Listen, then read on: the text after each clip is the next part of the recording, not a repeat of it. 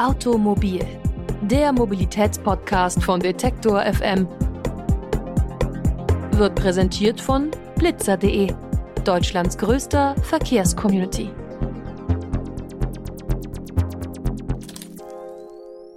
Und damit herzlich willkommen zu einer neuen Ausgabe von Automobil, dem Mobilitätspodcast von Detektor FM. Vielleicht geht es euch ja auch so wie mir. Ich kann mich noch ganz gut daran erinnern, dass früher bei uns in der Familie immer am Wochenende dann oft das Formel 1 Rennen im Fernsehen lief. Da hat man vielleicht nicht immer so genau hingeschaut, aber es lief irgendwie so im Hintergrund. Aber seitdem habe ich den Motorsport dann doch so ziemlich aus den Augen verloren. War auch nicht mehr so spannend irgendwie. Und natürlich, jetzt so in letzter Zeit macht man sich dann auch so Gedanken darüber, wie sinnvoll es eigentlich ist, so Autos dabei zuzuschauen, wie sie in Hochgeschwindigkeit Schadstoffe freisetzen. Nun, da gibt's vielleicht eine Lösung, falls ihr euch nochmal wieder für Motorsport interessieren solltet oder es vielleicht schon tut. Denn es gibt auch klimaneutralen Motorsport. Wie das gehen kann, das zeigen wir heute. Bei uns geht es nämlich dieses Mal um die sogenannte Formel E.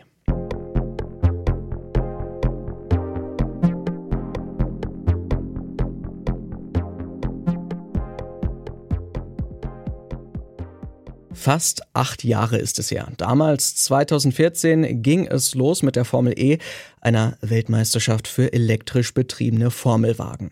Ganz wie bei dem unverkennbaren Vorbild der Formel 1 finden die Rennen der Formel E seitdem auf verschiedensten Kontinenten statt, vor allem in Großstädten, wo sie inzwischen ein beachtliches Publikum von oft mehreren Zehntausend Menschen anziehen. Seit Beginn als Beobachter mit dabei ist Timo Pape, er ist Gründer der Internetseite eformel.de, übrigens ohne Verbindung zum Betreiber des Rennwettbewerbs. Er hat in den letzten Jahren eine Reihe von Veränderungen im E-Motorsport erkennen können.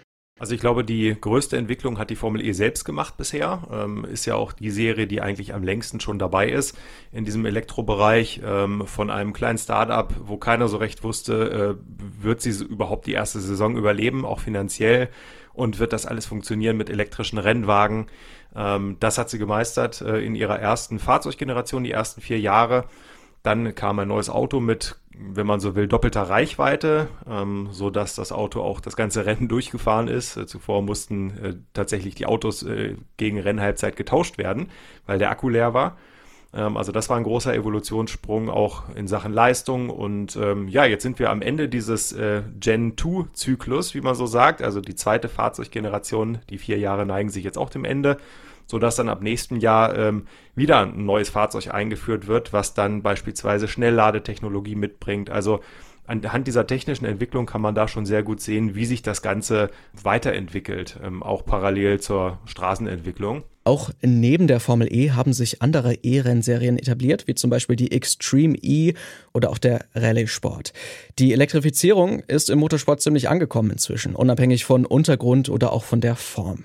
Die Motivation für viele Hersteller dabei ist, die Rennen als eine Art Schaufenster zu nutzen, um zu zeigen, wie weit die Entwicklung der eigenen Antriebstechnik eigentlich ist. Das ist diese technologische Komponente, die für die Hersteller ähm, natürlich eine gewisse Relevanz hat. Also wenn wir uns mal angucken, wo der Motorsport herkommt, ähm, Blick auf Formel 1, dann war es damals ja wirklich auch ein Testbett für ähm, relevante Straßentechnologie. Also die Hersteller haben sich am Limit erproben können, ihre Technologie da zur Schau stellen können und zeigen, äh, wir sind hier, obwohl wir am Limit agieren, die, die besten oder die schnellsten, die zuverlässigsten. Und ähm, diese Verbrennertechnologie ist ja nun ja, weitestgehend überholt. Die meisten Hersteller haben ihre Entwicklung sogar schon eingestellt oder sind dabei. Ähm, und da gab es für die Hersteller natürlich jetzt auch äh, das Bedürfnis, diese neue Technologie, die sie entwickeln, auszustellen, zu erproben, ähm, denn das ist äh, für alle gleichermaßen neu gewesen. Neben der technologischen Entwicklung gibt es gleichzeitig einen entscheidenden Unterschied zum klassischen Rennsport. Denn anders als die Formel 1 möchte die Formel E auch zeigen, dass Autorennen nachhaltig sein können. Und inzwischen, so Timo Pape von eFormel.de, ist die Rennserie sogar in weiten Teilen klimaneutral. Also die ersten Jahre war sie es noch nicht ähm, und äh, hat dann, ich glaube vor ein, zwei Jahren, äh, diesen Schritt verkündet, dass sie eben von nun an und auch rückwirkend alle Emissionen seit äh, der ersten Saison ausgeglichen hat. Ähm, das ist auch bei den einzelnen Teams natürlich ein Thema. Äh, also beispielsweise sind, ich glaube, inzwischen, weiß nicht, vier, fünf Teams haben so ein äh, Klimazertifikat auch von der FIA, äh, also von dem Veranstalter, ausgestellt gekriegt dass eben alle Operations, die sie so durchführen, klimaneutral sind. Und da wird auch sehr stark drauf geachtet, auch vor Ort bei den Events. Ähnliche Ansprüche haben inzwischen dann auch andere elektrisierte Rennserien, wie zum Beispiel die Extreme E. Ein Nebeneffekt dabei ist, abgesehen von klassischen Motorsportfans, kann die Nachhaltigkeit noch eine ganze Reihe weiterer Zielgruppen erschließen. Das ist ein wichtiger Aspekt für die ganzen Marketingabteilungen der Hersteller und Teams. Ähm, die Zielgruppe ist schon eine ganz andere als im klassischen Motorsport. Also da hat man ja wirklich dann die Petrolheads, die teilweise auch eben aus einer anderen Generation kommen. Ich bin selbst noch so ein Hybrid, würde ich sagen. Ähm, mich faszinieren diese alten Sachen auch, aber äh, wenn man ehrlich ist, ist das nicht mehr überall zeitgemäß. Und die Jugend, die heranwächst, ähm, interessiert sich jetzt nicht mehr für ein Zwölf-Stunden-Rennen, wo zig verschiedene Autos im Kreis fahren, mal überspitzt gesagt sondern ähm, es sind oftmals dann wirklich auch Familien, äh, die zu den Rennen kommen. Also ein Kernwert ähm, der Formel E ist eben im Stadtzentrum zu fahren, ähm, auf Stadtkursen und zu den Menschen hinzukommen. Und eben diese Laufkundschaft, äh, wenn ich es mal so betiteln soll, ähm, anzusprechen. Also wirklich Casual-Fans, die äh, das Thema Elektrifizierung oder generell Elektromobilität interessant finden, sich so ein Rennen mal angucken und dann ähm, im besten Fall auch da hängen bleiben. Und äh, klar, die Serie ist jetzt erst sieben Jahre alt und die Fanbase entwickelt sich, aber da ist jetzt natürlich noch nicht so eine große äh, Fanbase da wie bei einer Formel 1 oder bei anderen Serien, die es schon Jahrzehnte gibt. Und dieses Laufpublikum, das findet in ganz unterschiedlichen Ländern Zugang zum elektrischen Motorsport. Die Formel E ist, wie der Motorsport allgemein, besonders auch in Großbritannien beliebt. Dort hat die Formel E auch ihren offiziellen Sitz. Aber auch in anderen Ländern in Europa finden sich Begeisterte, zum Beispiel auch bei den Rennen auf dem Tempelhofer Feld in Berlin. Da kommen dann auch schon gerne mal mehrere Zehntausend Zusehende zusammen.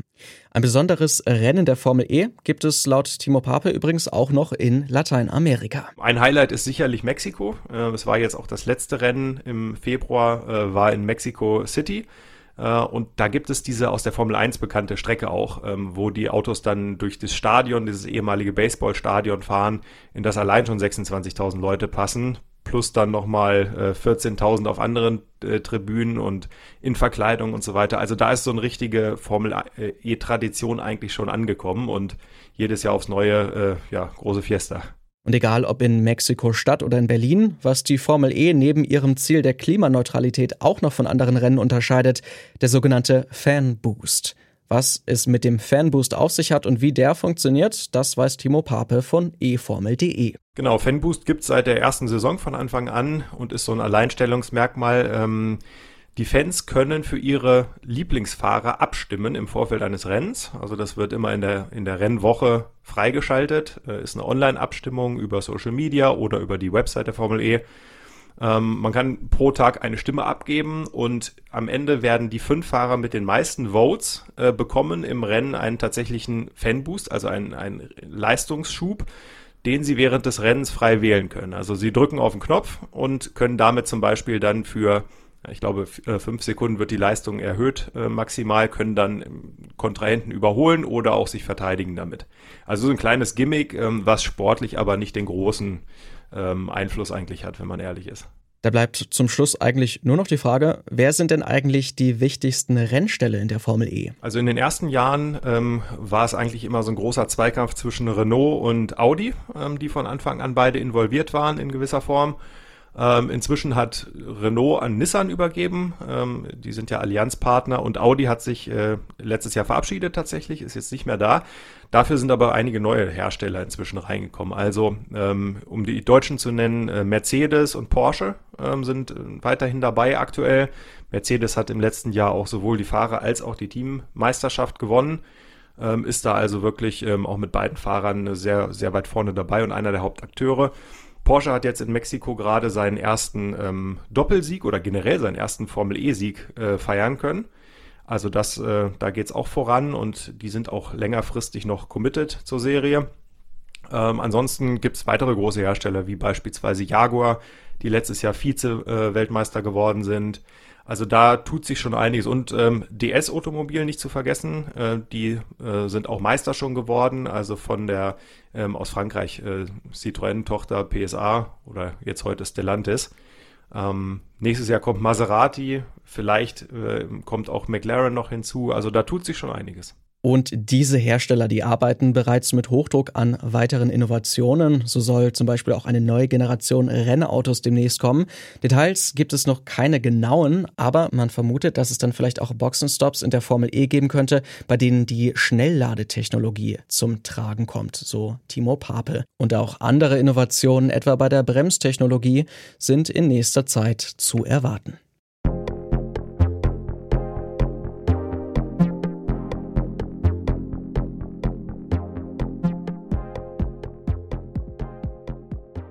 Soweit unsere heutige Folge zur Formel E. Das nächste Rennen findet übrigens am 10. April in Rom statt. Das könnt ihr dann übrigens auch live verfolgen, falls ihr euch dafür interessiert. Im Fernsehen sind die Rennen zum Beispiel auch bei Pro7 zu sehen und auch im Livestream ist das Ganze zu verfolgen. Am 14. Mai übrigens geht es dann wieder aufs Tempelhofer Feld in Berlin. Und die Tickets sind durchaus erschwinglich, falls euch das interessieren sollte. Und wenn ihr noch mehr Hintergründe und auch vielleicht den wöchentlichen Podcast E-Pod hören wollt, dann schaut doch mal vorbei auf eformel.de, das ja von unserem heutigen Gesprächspartner Timo Paper gegründet wurde. Also da gibt es einiges nochmal viel mehr im Detail, als wir das heute darstellen konnten. Den E-Pod, den wöchentlichen Podcast, den findet ihr zum Beispiel auch auf allen gängigen Podcast-Plattformen, zum Beispiel Spotify oder Apple Podcasts. Dort gibt es übrigens natürlich auch Automobil zum Hören und zum Abonnieren. Und wenn ihr noch Fragen, Anregungen oder Kritik habt, dann schreibt uns gerne an kontakt.detektor.fm. Bei uns im Onliner, da gibt es auch noch ein paar spannende Links zur Formel E.